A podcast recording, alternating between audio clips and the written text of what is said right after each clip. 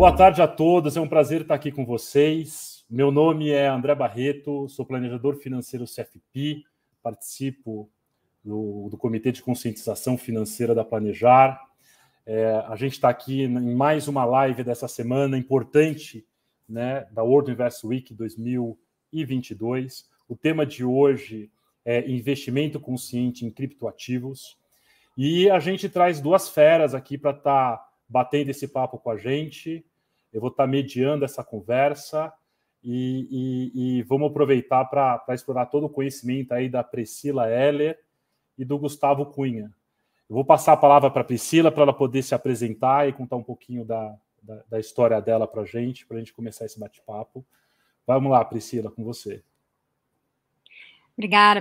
Primeiro, um prazer, uma honra participar desse, desse bate-papo com vocês, um tema tão importante, é, e, e, perceber essa união cada vez é, maior entre o mundo dos investimentos, que é de onde é meu background, é, com o mundo dos criptoativos. Então, sou formada em economia, já estou há 10 anos no mercado financeiro, tenho uma certificação AMBIMA é, de especialista em investimentos, sempre fui de asset, até que há três anos atrás eu me juntei à Hashdex uh, com o intuito de levar é, esse mundo novo para os brasileiros de uma maneira que fosse simples, segura e regulada.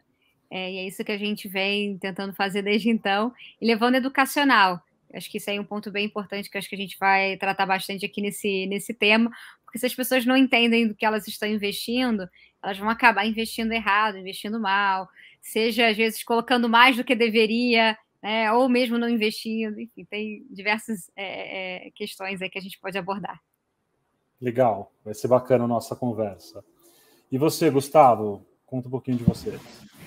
Bem, eu tenho, tenho quase duas vidas, né? Eu tenho a vida de mercado financeiro tradicional, quase 25 anos aí, ex-diretor de banco e etc., que basicamente terminou ali por volta de 2015, 16, e tem a vida cripto após isso, né? De 16 ali até hoje, né? Entendendo muito o quanto essa tecnologia vai alterar e vai mudar toda a relação que a gente tem com o dinheiro, a relação com investimentos, a relação com, com tudo, no final das contas, né? Então, assim, é uma tecnologia que veio para ficar uh, e que está cada vez mais acontecendo uma coisa que, de certa forma, a gente já via lá atrás, né? Que ela, ela começa muito separada né, de mercado financeiro tradicional e que a gente vê aí, principalmente o ano passado, muito forte, né? Essa institucionalização, né? Essa mercado financeiro tradicional abraçando e chamando o cripto, né? Eu lembro de 2017, quando você ia com os amigos meus, ex-diretores de banco, ou diretores de banco naquela época, você ia falar sobre cripto, ninguém nem queria te receber, achava que era um maluco completo. Né? Hoje em dia abre a porta para você para você falar, né? E acho que esse ponto que a Priscila comentou é super importante, por ser uma coisa muito novidade, muito muito diferente, etc. Acaba fazendo com que as pessoas tenham que entender, né? Antes de investir, tenham que saber o que está fazendo, seja consciente, investir nos, nos volumes ah, ah, importantes, no instrumento que deixe ela mais tranquila em relação a isso, né? Acho que tem muita coisa para a gente para a gente discutir. Mas vou parar por aqui, senão eu fico falando. Legal, senão. Não, muito bom. Acho que pra, até para a gente poder trazer a nossa audiência aí. Antes, eu vou dar dois recadinhos importantes. É, a nossa live está sendo transmitida em todas as redes sociais da Planejar, tá? Também está sendo transmitido ao vivo. E a gente também está oferecendo o, a orientação financeira remoto através da Planejar. Então, se você tem dúvidas sobre como se planejar, se você gostaria de falar agora com o orientador é, é, financeiro, né, com um planejador financeiro, CFP, nunca teve acesso, é uma grande chance. Existe uma plataforma Planejar N2, é, vai ser colocado o link aqui para vocês, ou o QR Code. Vocês entrem, gerem um cupom e vocês podem estar tá interagindo através de um chat com os orientadores aí, com os planejadores financeiros CFP da Planejar, esclarecer todas as suas dúvidas. Bom, qual que é a ideia aqui então da nossa conversa? Vamos trazer essa consciência, né, é, é, em relação à criptomoeda e a ideia é a gente numa crescente, né? Porque é um tema novo ainda, muita gente é, já, é, é legal que realmente está tendo essa aproximação, mais conteúdo, uma coisa que você ouvia esporadicamente. Agora se está tá, tá na mídia o tempo todo, está sempre é, muita gente muito mais próxima, as grandes instituições já também abraçando, né? E também trazendo para o seu leque de produtos.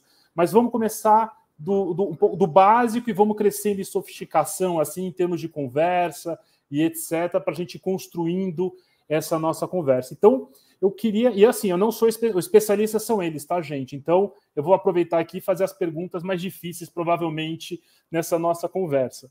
É, então, vamos começar por o que são criptos. Vamos tentar entender aí um pouco é, é, é, o que são esses ativos, como eles surgiram, por que, que eles são importantes. É, Priscila, você quer começar é, um pouco sobre esse assunto? Aí o Gustavo depois entra e complementa, a gente vai passando, começando o papo dessa forma. Legal, obrigada. É, vamos começar do, do, básico, né? Como você disse. Então, primeiro que criptoativos, criptomoedas, ativos digitais, enfim, toda essa terminologia que você, o que só cripto, né? Toda essa terminologia, de alguma forma, enfim, é a mesma coisa, né? Então, não, não vamos complicar aqui, é, mas são ativos que não tem ali um, um governo por trás, né? Não tem uma empresa, uma instituição é, que, tá, que está fazendo a garantia da do uso dessa, dessa moeda. Por que isso é tão importante, tá? É, de uma maneira bem ampla aqui, tá, André? É, pensa nos criptoativos como sendo uma nova forma de você criar valor para a sociedade sem você depender de intermediários. Então, hoje, quando a gente faz, por exemplo, uma, uma compra e venda de uma ação na Bolsa, é, quem é que está garantindo que essa troca né, é, é, de ações por dinheiro, que depois eu vou pegar esse dinheiro para poder comprar uma outra ação. Você tem ali uma série de é, instituições financeiras, desde a corretora, da B3, etc., que vão garantir essa transação, tá? E uma parte desse, né, fica sempre um valor ali, um FII, para que essas instituições elas possam serem remuneradas, serem recompensadas, tá? O que os criptoativos eles permitem de uma maneira bem simples é você eliminar esses intermediários e, e para você garantir a confiança entre os participantes que não conhecem, né, não se conhecem. Então, imagina que nós três aqui a gente quisesse trocar ações entre a gente, né, e a gente acabou de se conhecer e ainda não conhece, a gente precisa ter uma forma ali de garantir que, poxa, ninguém vai passar a perna em ninguém. É, e para isso você precisa de um incentivo para os participantes que vão validar essas transações. Aí você, nessa tecnologia né, do blockchain, você precisa ter a moeda que vai permitir ali é, é, dar um incentivo para os tais dos mineradores, né? Como a gente, como o mercado aí é, gosta de, de, de, chamar. Então, isso começa lá em 2009 com o Bitcoin. Foi o, primeira, é, o primeiro caso né, de, de um criptoativo. Bitcoin ele é o nome dessa, da, dessa rede e ele também é o nome da moeda em si. Tá? Então, ele é o nome da, é, é, é, do ecossistema e ele é o nome também que dá o nome à moeda. Tá? É, e aí a gente pode falar de, das teses do, do Bitcoin, enfim, tem muita discussão envolvendo ele, é, mas eu acho que ele é só o primeiro grande caso de uso é, dos criptoativos, assim como o e-mail foi o primeiro grande caso de uso da internet. Depois disso, né, vieram uma, né, os navegadores, vieram as redes sociais, vieram de. Né, você tem agora banco digital, então assim, você tem uma série aí de, né, de ferramentas, de, de formas que foram sendo criadas a partir da, da internet.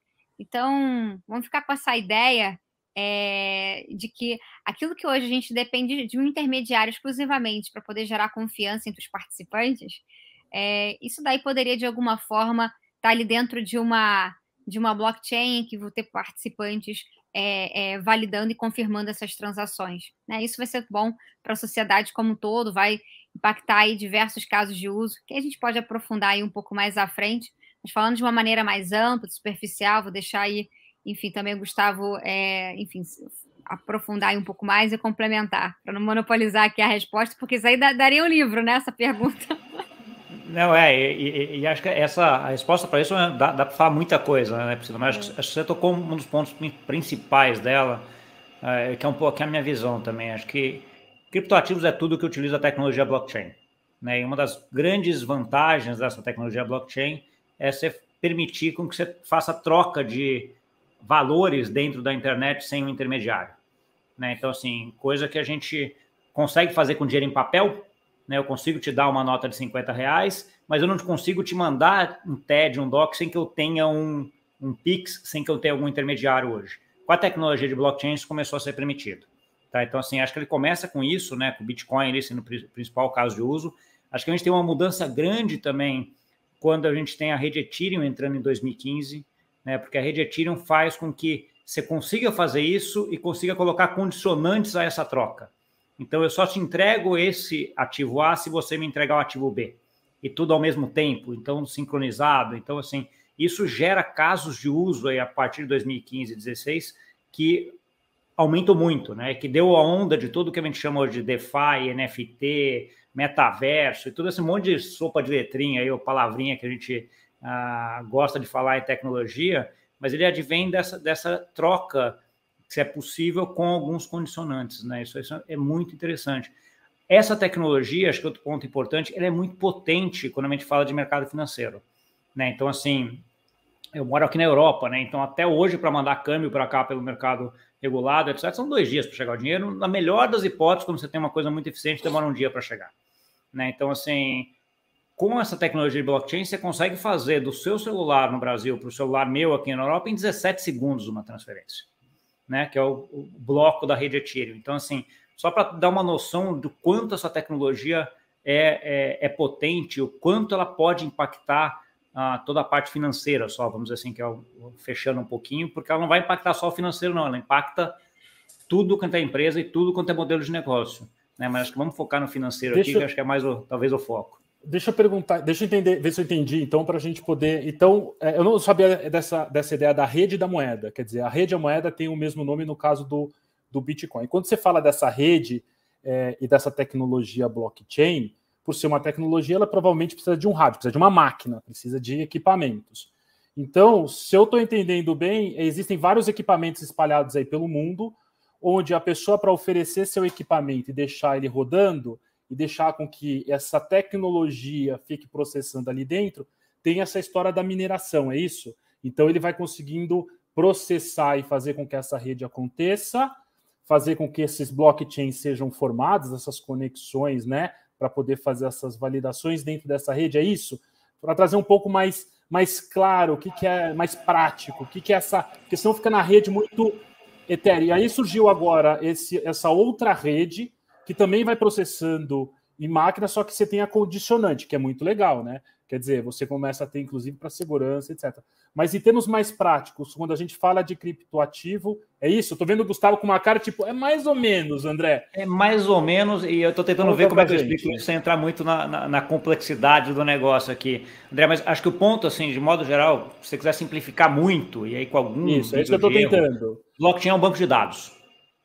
Perfeito. Tá? De transações que são encadeadas. Ah, e esse banco de dados, em vez de ele estar num computador só, centralizado, ele é uma, um banco de dados distribuído em vários, em computadores, vários computadores, e aí você tem Perfeito. o incentivo para esses computadores estarem ligados e estarem atuando nesse banco de dados, que é o processo que a gente chama de mineração, que pode ser um processo do, do um proof of work, que é o processo do, do Bitcoin, por exemplo, onde você tem que provar que você tem capacidade, capacidade computacional para atuar naquele banco de dados, né? E provando isso, você ganha um prêmio da rede, por isso, ah, né? Que é pago legal. na moeda da rede, que no caso é o Bitcoin. Né? Ou pode ser o que a gente chama de proof of stake, né? Prova de, de que você tem aquele token, né? Que é o caso da, do Ethereum que mudou agora, que tem o token Ether.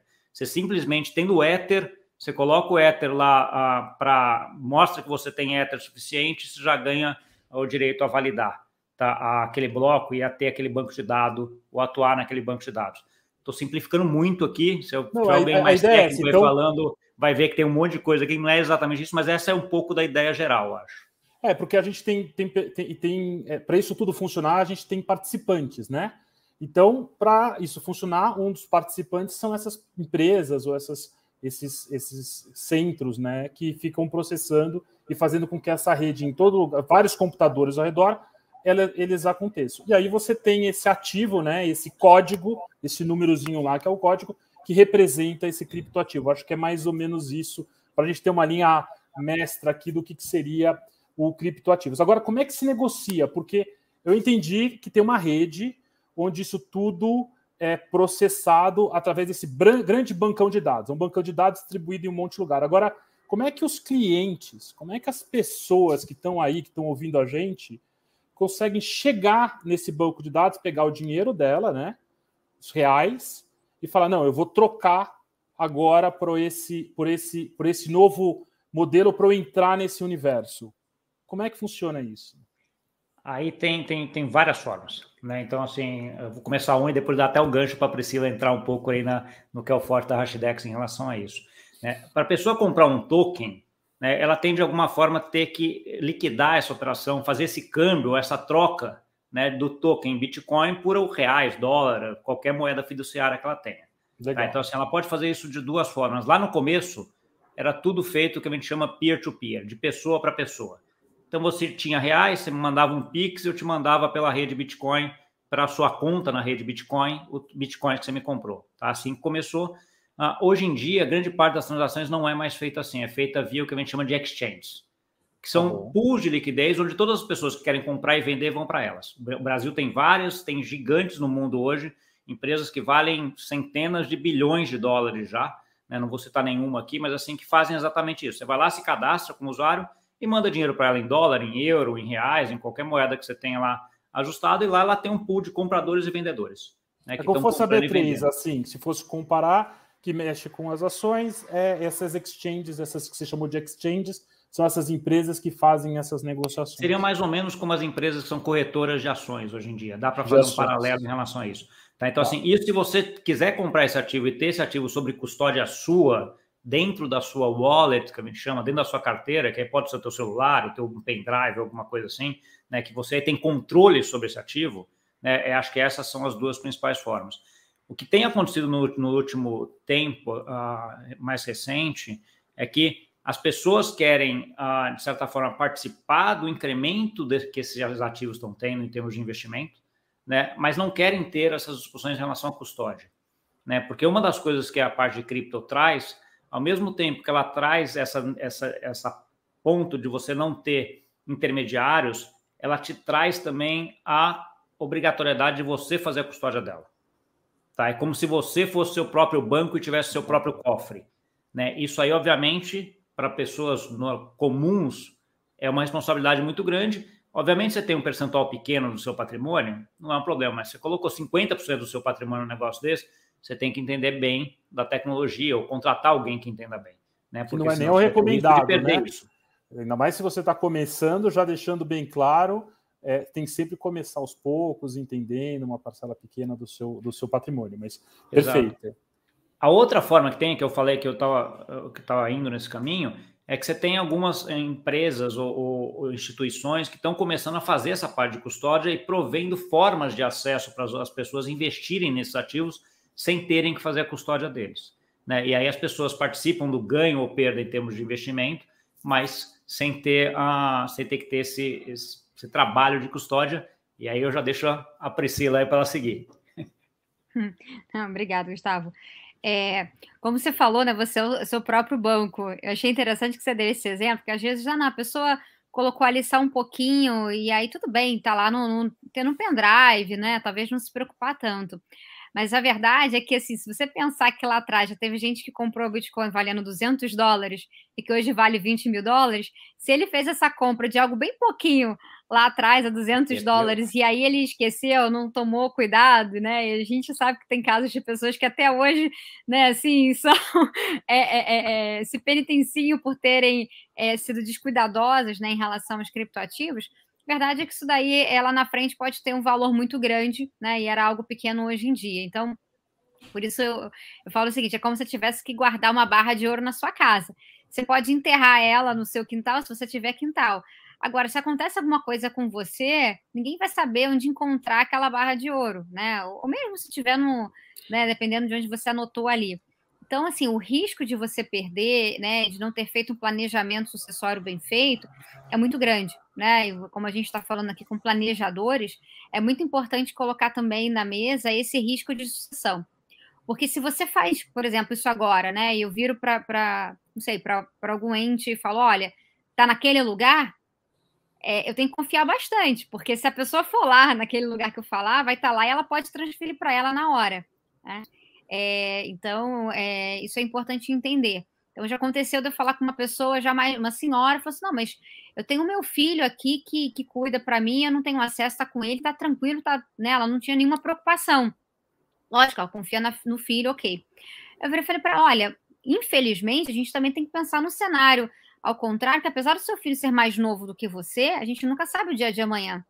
Né? Então, assim, teve um caso de um cara que tinha uma grana, enfim, é, é muito grande em Bitcoin, novo, e acabou morrendo afogado numa praia. Né? Então, assim, esse tipo de coisa, assim, às vezes é chato a gente ter que lembrar as pessoas né, disso, mas como a gente está falando aqui com é, planejadores que tem que ter essa preocupação de sucessão, acho que bater nessa tecla da sucessão aqui é muito importante, tá? É, então, assim, quando a, a, a Hashdex ela, ela foi criada lá em 2018, uma das, é, um dos motivos, né, a gente fala assim, né, dor do dono que a gente estava tentando resolver, né, os sócios principais na época, eles já tinham investido de diversas formas, né, já tinham sido desde hackeados a investido em exchange é, é, é que depois, é, é, enfim, não devolveu os recursos, né, passaram já por todo tipo de situação. Então, o que, que a gente fez aqui foi, já com o mercado um pouco mais maduro e com a, a, os custodiantes institucionais, que hoje é, fornecem um tipo de serviço de custódia de maior, da maior qualidade possível, mas que ainda está, de certa forma, restrita a grandes investidores. Né? Então, a gente faz o quê? A gente contrata esses custodiantes, é, que vão ter ali desde cofres, né, que vão ter é, uma série de recursos hoje, que inclusive não tem nem contato com a internet, para fazer a guarda dos ativos. Então, quando o investidor hoje ele quer fazer de uma forma segura e regulada, hoje você já tem né, tanto fundos de investimentos, né, fundo 555, né, e, e, você tem os ETFs disponíveis na bolsa. Os ativos, no final do dia, todos eles vão estar ali guardados nesses custodiantes que tem lá, né, imagina esses cofres sem conexão com a internet e que nem a gente, nem a gestora, nem nenhum sócio aqui tem de fato acesso, tá? Então são barreiras que a gente tem é, para deixar realmente o cliente, o investidor ali com bastante proteção e investir com, com segurança, né? Sem ter que se preocupar, poxa, já estou me preocupando aqui com o tamanho, já tem todo o risco, né? Já tem toda a volatilidade do ativo. Eu ainda tenho que me preocupar com a custódia. Enfim, então a gente resolve é, essa, essa questão. Legal. A, a, a, é interessante esse ponto, né? Tem até um filme no Netflix que eu acho que fala um pouco fala sobre isso, de um caso desse que se perdeu também, os tokens. Então, o token, na verdade, até para a gente trazer o, o, o, planejador CFP já tem até uma base legal, né? Se você quiser conhecer um pouco sobre o ativo, falar com o planejador financeiro CFP é super importante. Mas para os leigos aí que nos, nos assistem, o token então é como se fosse um número, né? É um número grande que tem ali, é, que você, na hora que você faz investimento, você recebe esse número e você pode gravar no seu celular, no que você chamou de carteira, ou você pode anotar. Você pode literalmente anotar esse número, você pode colocar e guardar de alguma forma. Como é que, que eu queria começar um pouco nesse, um pouco mais prático nessa questão. Porque por que, que eu posso perder ele? Eu posso botar num é, então... pendrive, botar no fundo da gaveta e, e ele ser jogado fora, é isso? É, deixa, deixa eu pegar, acho que talvez um exemplo mais fácil para te explicar isso daí, André. Assim, pensa na, na na rede blockchain do Bitcoin, por exemplo, como sendo, sendo o sistema financeiro brasileiro, só que ah, como sendo um banco. A tua conta no Itaú, Bradesco, Banco do Brasil, quer que seja. Tá? Então você tem, você tem uma, uma conta lá, que é uma sopa de letrinha desse tamanho. Perfeito. E você tem uma senha que você tem. Tá? Essas duas é o que a gente chama de wallet, que é essa chave pública, que é essa conta do banco, e a senha é a chave privada que a gente chama. Então, o conjunto dessas duas, quem tiver o conjunto dessas duas, consegue movimentar aquela conta. E essa conta sua, ela é aberta na internet, tudo o movimento que está lá dentro. Todo mundo sabe o que está acontecendo lá na tua conta. Só que Legal. ninguém sabe quem é o dono, porque ela é anônima, de certa forma. Todo mundo sabe que ela existe, quais são as contas, mas ela é anônima. Tá? Então, acho que esse ponto aqui é a forma como o sistema ah, funciona. Isso não tem exatamente a ver com o token. Tá. tá? Porque o token é, é, é o, como se fosse o ativo daquela rede que fica circulando em todas essas carteiras ou todas essas contas, que é a tua conta, a conta da Priscila, a conta minha, que fica lá circulando. Então, tá? o, que as pessoas precisam, o que as pessoas precisam ter cuidado são desses esses dois números, esses dois números da conta é. e dessa Na verdade, senha... é um só, que é o que a gente chama de chave privada, que é a senha. Porque ah, a chave pública legal. todo mundo sabe. Você consegue ver e coisa. A senha é que só você pode ter. Quem tiver o conjunto das duas é que consegue movimentar. Então, com a, a sua senha, você consegue chegar nos seus tokens, né? Exato. Que você tem dentro para você poder. Conta. Então, assim que começou o, o blockchain, o legal desse, da, desse, desse, dessa visão, né, desse trabalho que a Hashdex faz é da mesma forma que você tem gestores que vão lá e compram os ativos para você, e estudam e fazem as negociações e tem lá nas ETFs ou em um fundo, você agora passa a ter gestores que fazem esse trabalho, então você eles ficam com essas senhas, eles ficam com essas chaves ali cuidando de todo esse esse número e esse e essa segurança para não ter hackeamento, no, de repente tem primeira segurança, segunda segurança, né? Regiões diferentes do, do, do mundo para poder guardar essas informações. E aí você consegue colocar seu dinheiro lá e realmente só se preocupa, como a Priscila falou, com a rentabilidade, com o que está acontecendo, essa questão mais física. Não que você não precise se preocupar com a sucessão, porque como uma conta de banco que você tem que deixar né, a sua família sabendo exatamente como é, o que, que não é, o que está acontecendo. Esse é mais um ativo que tem que entrar dentro do seu pacote, mas fica muito mais fácil quando a gente passa a falar, é, de repente, com um, um gestor já é, regulando isso para você, né, ajudando nessa intermediação com vocês. Interessante, muito muito legal. Agora, deixa, deixa só, fazer. Pode falar. Rapidinho, André, só para complementar, desculpa, isso que você falou, né, essa questão da, da sucessão, hoje já existe, inclusive, é, é, fundo de previdência, né? A gente já tem fundo de previdência de cripto, então, né, que tem aquele benefício de você já poder identificar ali quem vai ser o seu beneficiário. Né? Então, até é, ah, isso também já.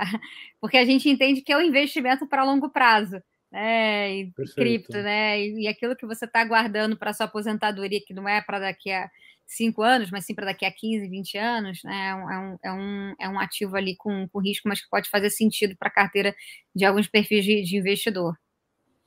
É, e só, só, complementando também esse, esse teu ponto, Priscila, que, que acho que é, é, é importante, uh, hoje você já tem uma, tem uma discussão até em termos de, de regulamentários, etc., de como é que você declara, como é que você declara, depende do país isso. Tá? O Brasil acho que já tem muito claro que você declara os criptoativos que você tem diretamente lá no teu imposto de renda, já tem até bem separados, etc. Mas tem vários lugares do mundo que ainda estão bem atrás em relação a isso. Tá? Ah, no que você está investindo via um instrumento tradicional, né, um ETF, um fundo regulado, etc., que é o caso da hashtag, você está investindo num fundo. Ele é um instrumento tradicional que está lá, juridicamente ele existe. O que está dentro dele se é ações, criptoativos, renda fixa, Perfeito. etc., é outra discussão. Né? Então, assim, para efeito de sucessão, isso já está resolvido na hora que você investe num fundo regulado. Né? Ou no é. ETF na B3, ou em qualquer ativo que está na B3, porque já está dentro do, do sistema financeiro tradicional e da regulamentação que a gente tem. Né? Isso certamente facilita muito uh, isso, e a, e a vantagem quando está indo para criptoativos em relação a isso também é o que a Priscila entrou. Você está terceirizando essa parte de custódia né? Que é a, o grande problema de, dessa chave privada e de como é que você administra isso. E aí você está pegando uma empresa como a Hashtags ou outras, etc., que estão lá e que fazem isso de uma forma profissional. Certamente muito melhor que 99,9% das pessoas fariam sozinhas. Muito legal. Deixa eu. Vamos passar. Tem até uma pergunta aqui: se tem algum guia básico é, é, para iniciar a atuação com o criptoativo para mitigar riscos pela falta de conhecimento, né? Uh, uh, quem quer responder essa? A gente já vai começar agora. Vamos falar então. A gente acho que entendeu sobre cripto, né? Entendeu um pouco dessa mecânica. Vamos começar a entrar então nessas questões dos riscos, risco para quem conhece pouco, tipos de risco, né? Uma, uma coisa é o risco da própria operação, outra coisa é um ativo, é mais um ativo financeiro, é mais um ativo de investimento. Então, de repente, explorar o primeiro lado um pouco desse, desse risco do, do cripto, do seu cripto, e depois falar um pouco dos riscos como investimento, como mais um ativo que tem que compor aí a sua carteira.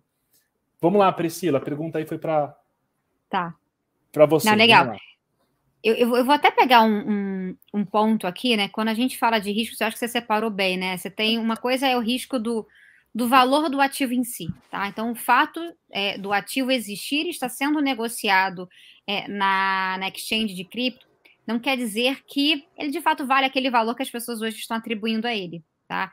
É, a gente pode pensar é da mesma forma. Você não tem empresas que falem, né? Você não tem startups que começam é, é, e depois morrem. A gente já viu, inclusive, empresas na Bolsa de Valores que isso já aconteceu também, né? Assim, tinha ali todo um oba-oba por trás e no final não era nada disso que a gente estava imaginando, não vou nem, nem citar aqui.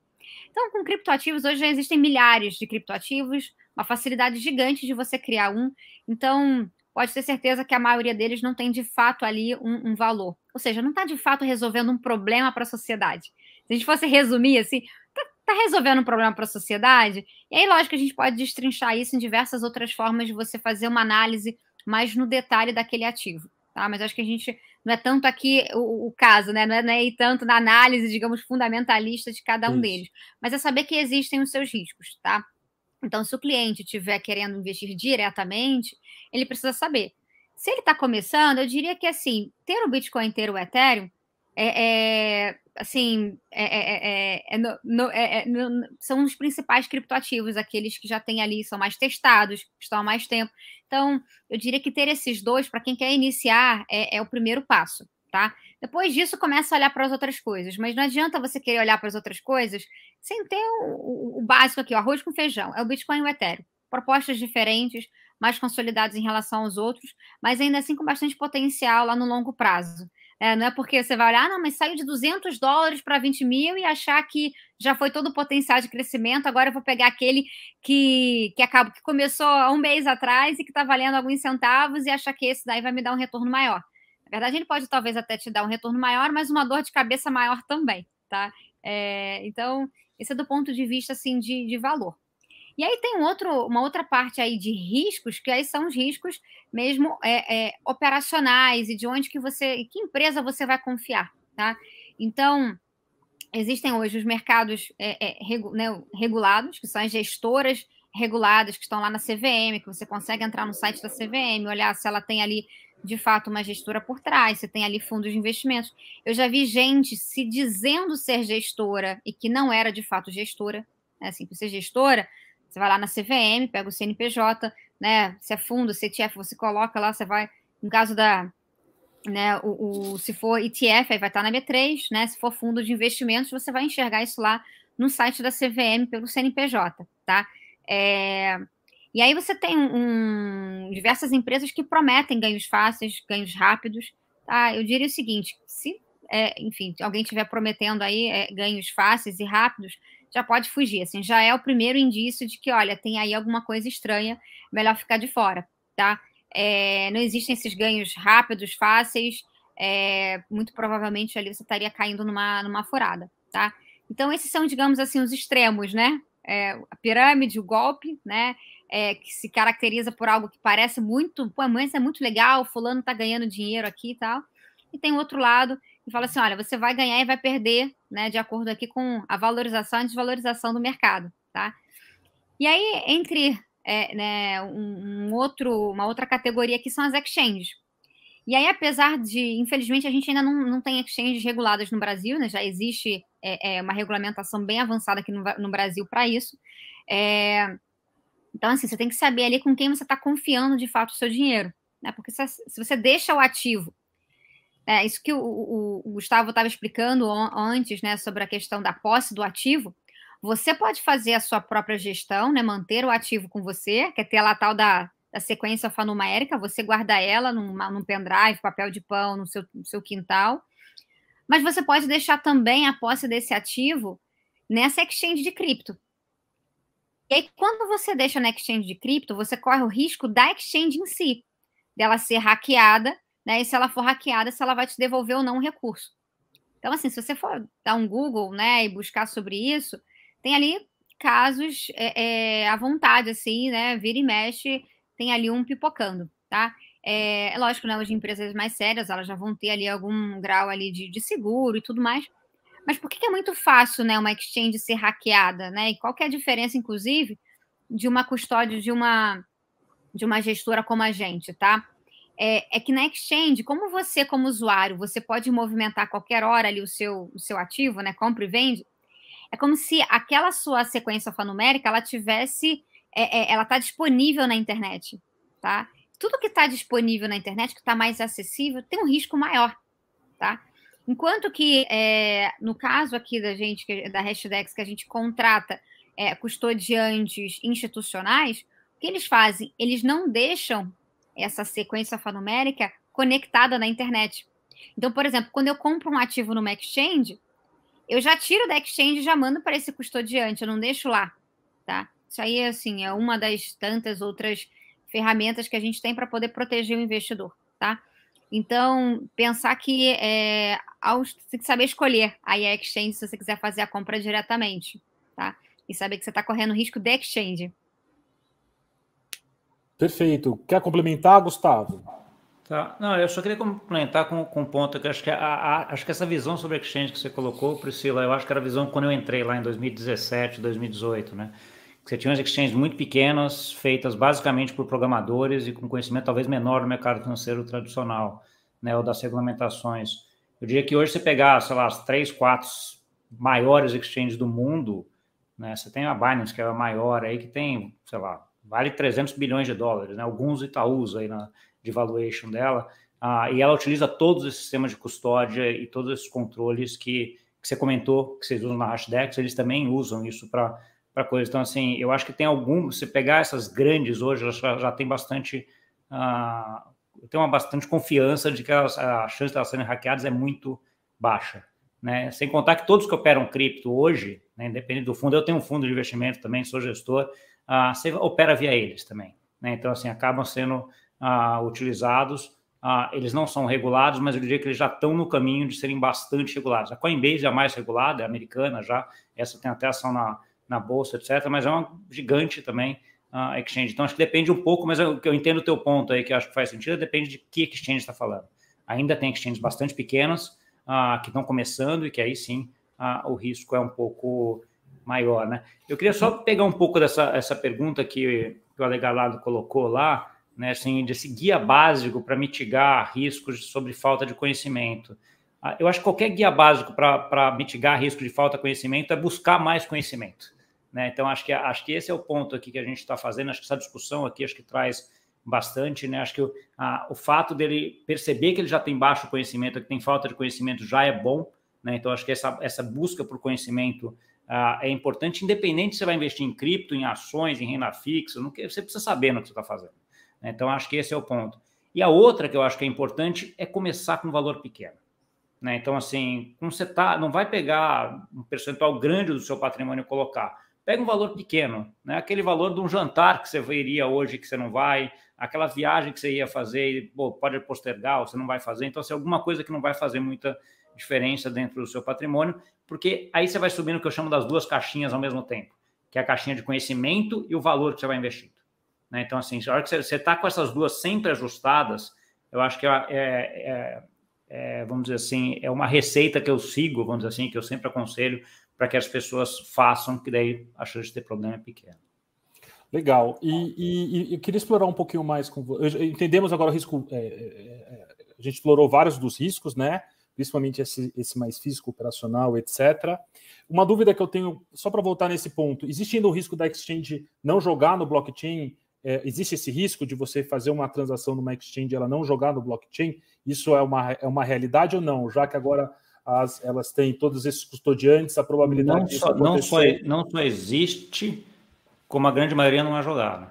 Né? Pensa a exchange como sendo um banco. Então, assim, não é toda, não é toda operação que você registra na, no, no banco ABC no Brasil que também é registrada no Banco Central. Ele Sim. soma tudo e faz alguns registros no final do dia lá, por exemplo, de algumas operações. As exchanges também fazem isso. Perfeito. Então, isso, na verdade, é um modelo de, de atuação, não é? Existe o risco como existe em qualquer mercado, mas não é que se uma exchange segue esse procedimento, não é que ela está fazendo errado. Na verdade, o modelo normal das exchanges segue esse padrão como, como, como informação. É, e, o, e, o, mais curioso de toda essa discussão, quando a gente vai para essa exchange ou para investimento via fundos, etc., é que você não vai lembrar que a gente, a gente começou falando sobre a grande, uma das grandes coisas do blockchain é que ele tirava os intermediários. Né? Então, assim, que foi lá o começo que a gente chegou. E quando a gente está vendo agora de fundos, exchanges, etc., a gente está colocando tá intermediários. Colocando intermediários. O que uh, eu acho, eu acho que é natural. A gente, assim, culturalmente, a gente já está, os últimos 100 anos, sempre teve ou existiu custodiante. Né? Faz muito tempo que a gente, com sociedade, o ser humano, que a gente não, não guarda dinheiro em cofre.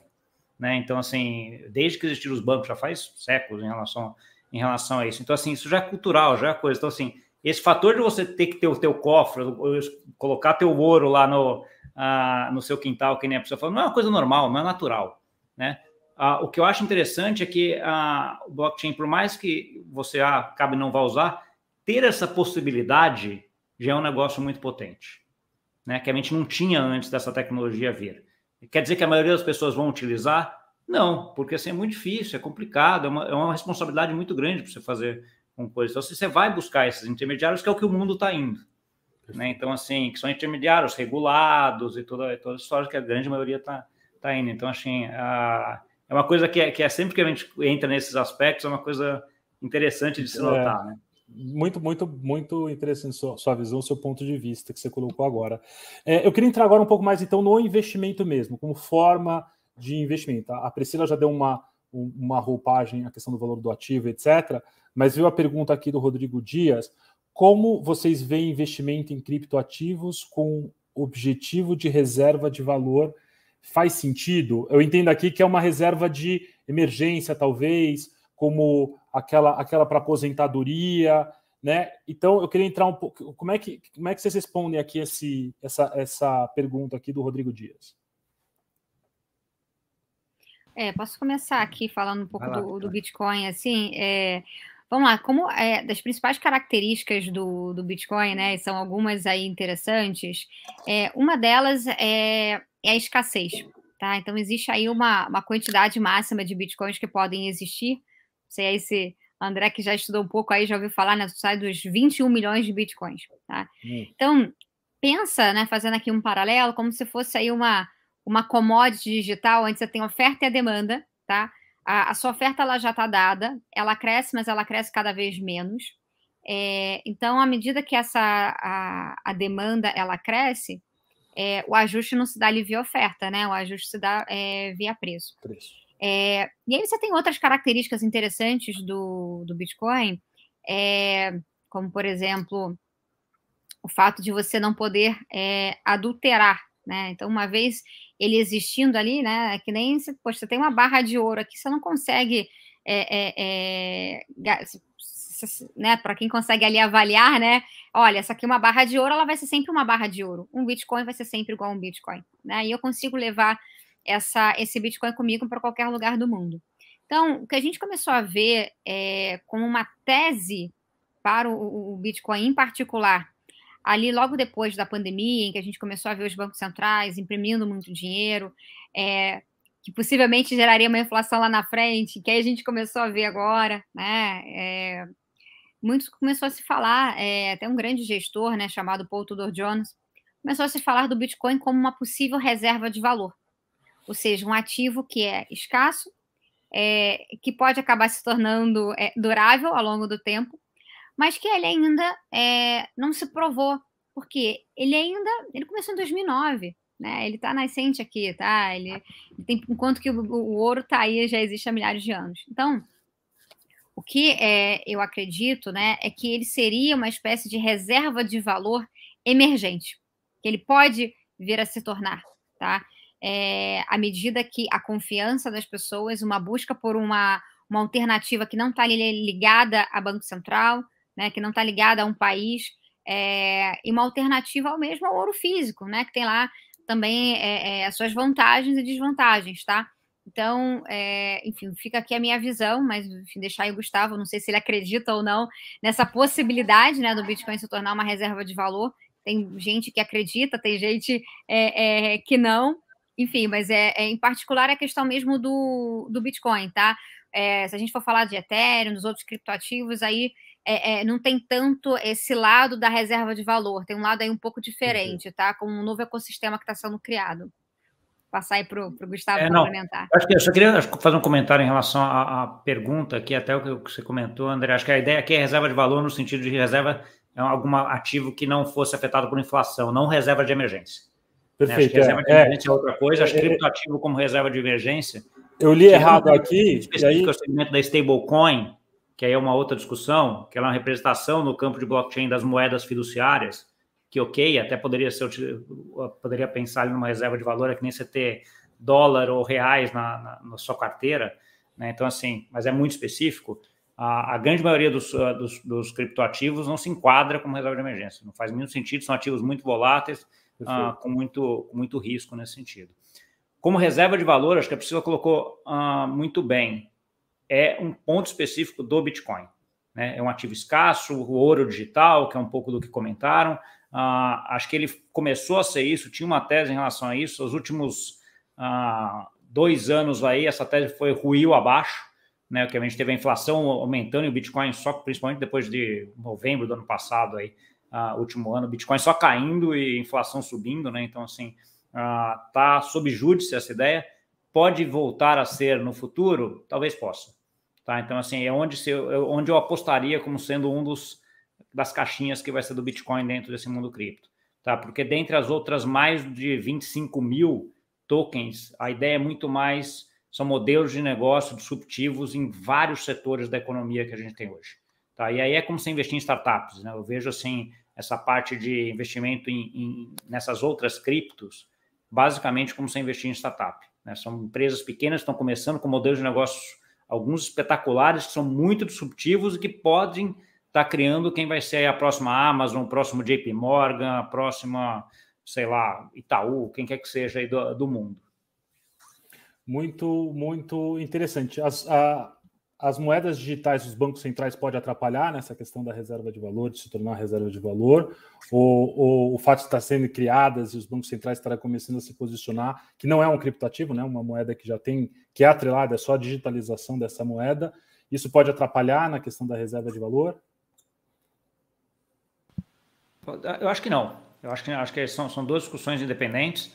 Acho que a maioria das moedas digitais dos bancos centrais hoje não utilizam a tecnologia blockchain. Tá? Eles têm alguns testes feitos, mas todos os testes feitos aqui na Europa, a Ásia principalmente, que é onde está mais avançado, ainda blockchain ainda não é utilizado, porque eles utilizam sistemas deles de pagamento que já estão lá. Né? É uma melhora.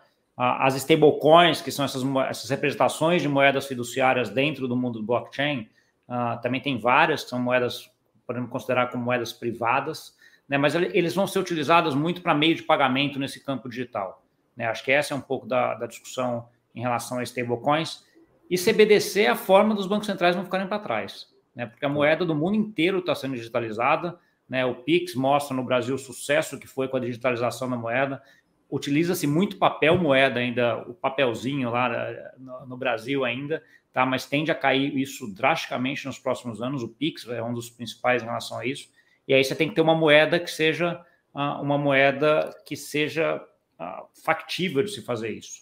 Né? Então, assim, acho que essa é um pouco do, da discussão que está no mundo hoje em relação a, a CBDC, mas volta, é uma discussão separada do que, do que a discussão de Bitcoin ter um valor uma, ser uma reserva de valor aí.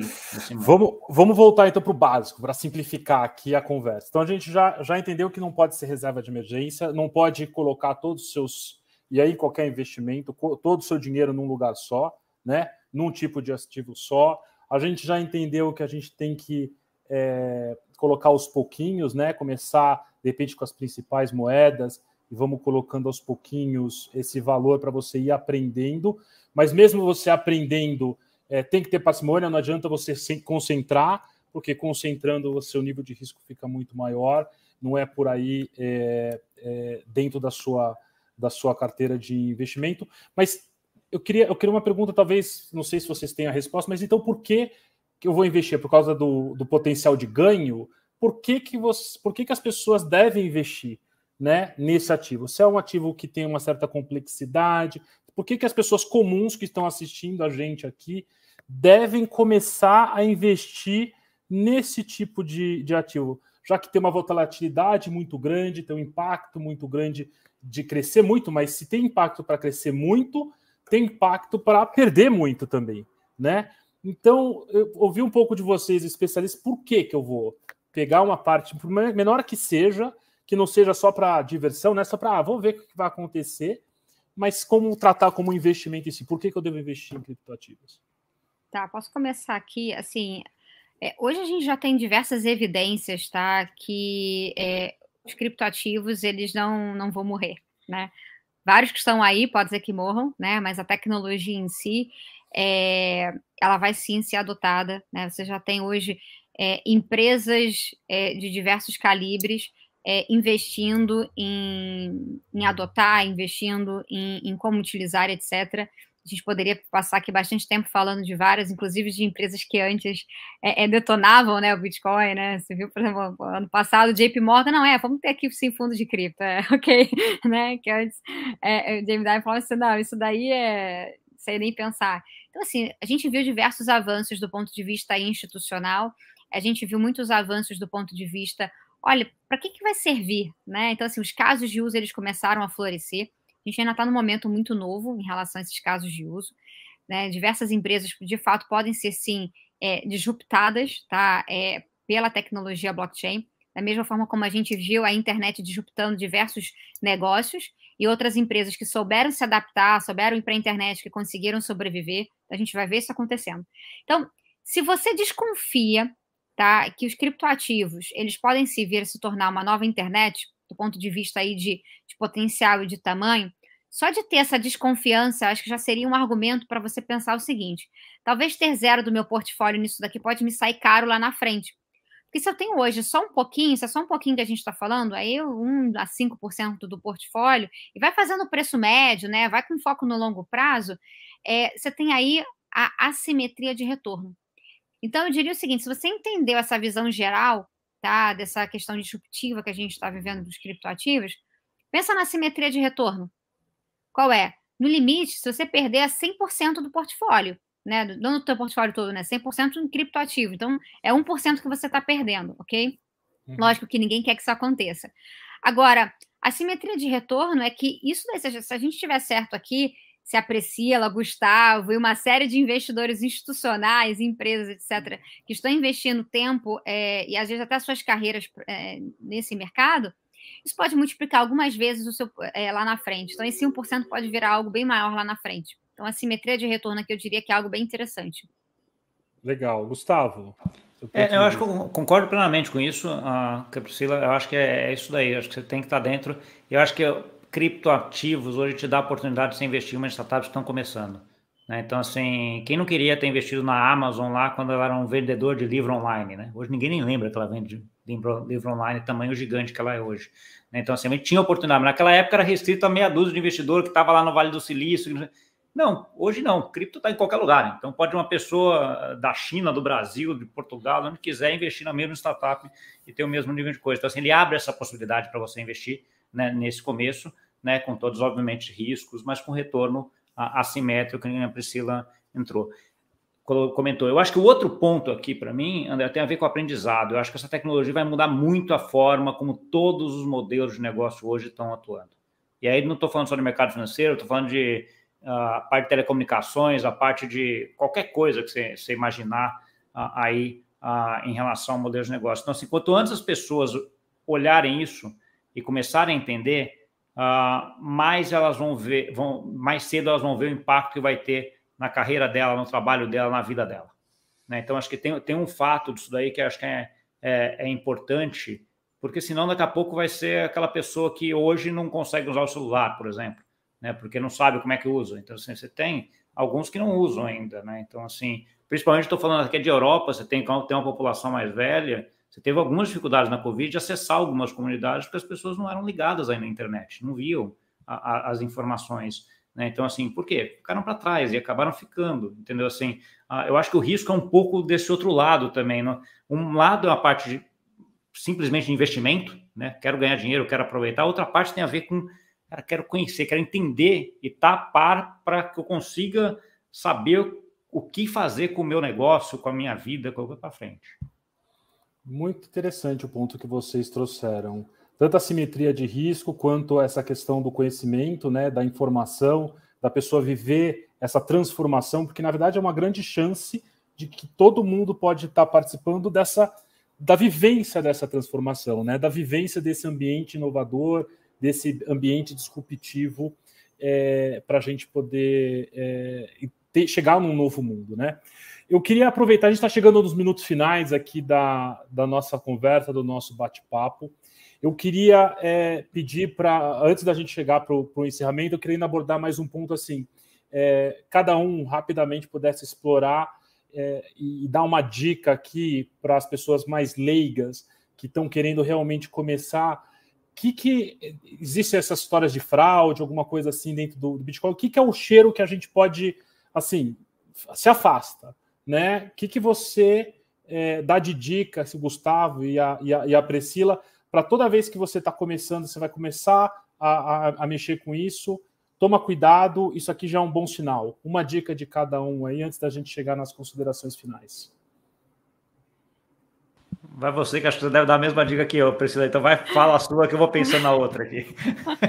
Bom, a primeira coisa que eu pensei é, é não existe retorno garantido. Né? Então, assim, se alguém estiver te, te, prometendo alguma coisa, foge. Assim, né? É, é isso. É, eu, eu, acho que não foge muito disso, né? Acho, acho que tem que ser. Então, assim, a gente tem lá o CDI hoje, 14% ao ano. Qualquer coisa que vai te prometer mais do que 14% ao ano tem risco, por definição. Perfeito. Pronto. Acho que Quanto mais maior prometer, maior o risco. Né? E, de, e vai ter, ter um determinado nível que vão te prometer lá que vai ser impossível. Né? Mas se você não tem essa, essa medição, né? Pega o CDI como base. Qualquer coisa acima do CDI tem risco. Tá? Então, assim, isso já, já, já é um bom aí termômetro, né? Pra você saber onde não entrar.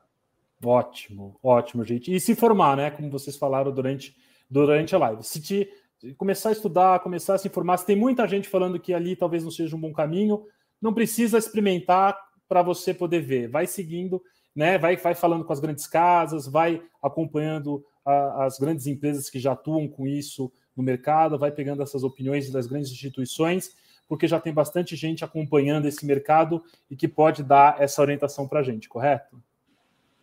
Exato, acho que tem muita gente boa fazendo coisa séria uh, e que vai ter, que tem um futuro grande aí. Eu concordo plenamente, André. Acho que é, é como saber, mas se a pessoa é totalmente leiga e não sabe, e aí vem um monte de palavrinha diferente e, ah, tá rendendo 200% ao ano porque tem inteligência artificial, tem blockchain, tem criptomoeda, tem web 3.0. Tem... Você não sabe que é nada disso, a pessoa acaba. Então, assim, ok, a parte de educação entenda, né? Então, assim, se é web 3.0, o que, que é que ele está investindo em web 3.0? Né? O que, que é que a inteligência artificial está sendo investida? Como é que está sendo feito isso? Né? Quais os riscos que tem aqui dentro? Né? Porque ele está oferecendo mais do que o CDI, cara, tem risco. Né? Quais são os riscos? Né? Então, assim, aí você conhecendo, tendo essa educação e sabendo ponderar o percentual do seu patrimônio, você começa, você vai ajustando né, a educação e aumentando a, a valor. Legal, é, gente. Informações né, confiáveis. Desculpa, André. Não, acho que é isso e buscar né, fontes confiáveis, né? Então, assim, hoje já tem, enfim, a gente, por exemplo, busca através do nosso conteúdo de research, através, enfim, das nossas redes sociais, sempre está trazendo conteúdo. Então, se alguém tiver alguma dúvida, alguma, algum questionamento também, pode mandar lá para a gente. A gente tenta ajudar é, a responder, né? Ver se está fazendo sentido ou não para vocês. Acho que a gente deixa aí aberto para você. Pode buscar a gente, mandar isso, se inscrever na nossa newsletter. Vai ser aí um prazer é, receber aí sua dúvida. Legal, muito bacana. E, e aproveitar também os planejadores financeiros CFP, né?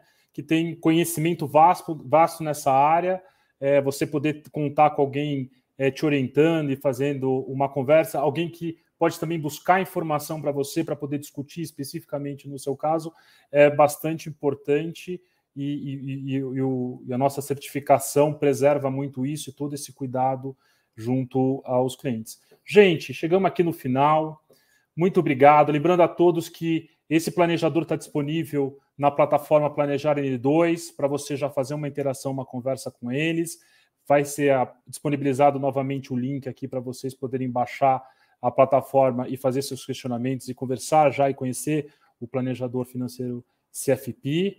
Obrigado, Priscila. Obrigado, Gustavo. Foi um prazer. Eu aprendi um monte aqui. Você vê que eu, que eu começando ainda, eu sou daqueles que também estou começando e não é vergonha nenhuma, o importante é isso, a gente dá o primeiro passo, não importa o quanto você já conhece de A, de B ou sua idade, está aí para todo mundo para conhecer. É, Priscila, suas considerações finais.